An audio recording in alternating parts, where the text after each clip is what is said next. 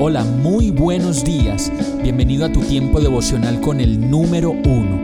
Qué alegría saludarte con la certeza de que Dios está obrando en tu vida su perfecta y buena voluntad, ya sea porque estás aprendiendo de un momento difícil o porque estás disfrutando de su amor a plenitud con paz y tranquilidad.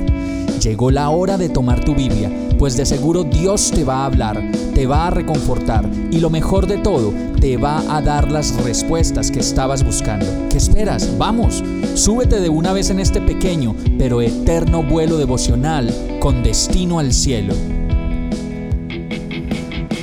Y el mensaje de hoy se llama Rendirse y pedir perdón es una manera de llegar al acuerdo. Génesis 33:10 dice, No, por favor, insistió Jacob, si me he ganado tu confianza, acepta este presente que te ofrezco, ya que me has recibido también, ver tu rostro es como ver a Dios. Cuando pedimos perdón y buscamos reconciliarnos, yo me imagino que Dios nos pone gracia en la carita para que los demás vean nuestro verdadero arrepentimiento y disposición para seguir adelante. Y este es el caso de Jacob y Esaú, pues después de haber deseado la muerte de Jacob, su hermano Esaú puede ver en su hermano Jacob como a Dios mismo.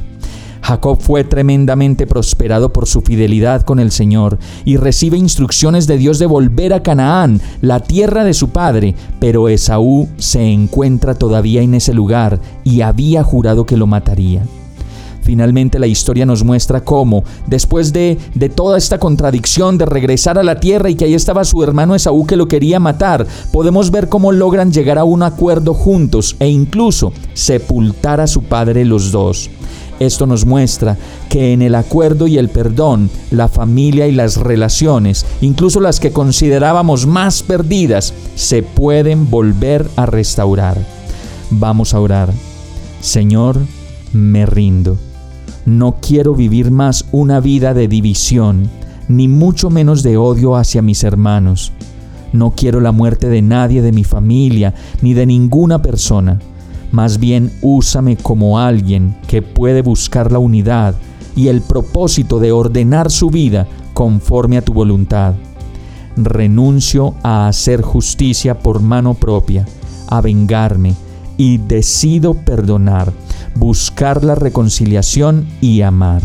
Y todo esto te lo pido y oro a ti, en el nombre de Jesús. Amén. Hemos llegado al final de este tiempo con el número uno. No te detengas, sigue meditando durante todo tu día en Dios, descansa en Él, suelta los remos y déjate llevar por el viento suave y apacible de su Santo Espíritu. Solo compártelo con quien lo necesite y ames. Hoy, de la mano de Dios, todo será un gran día.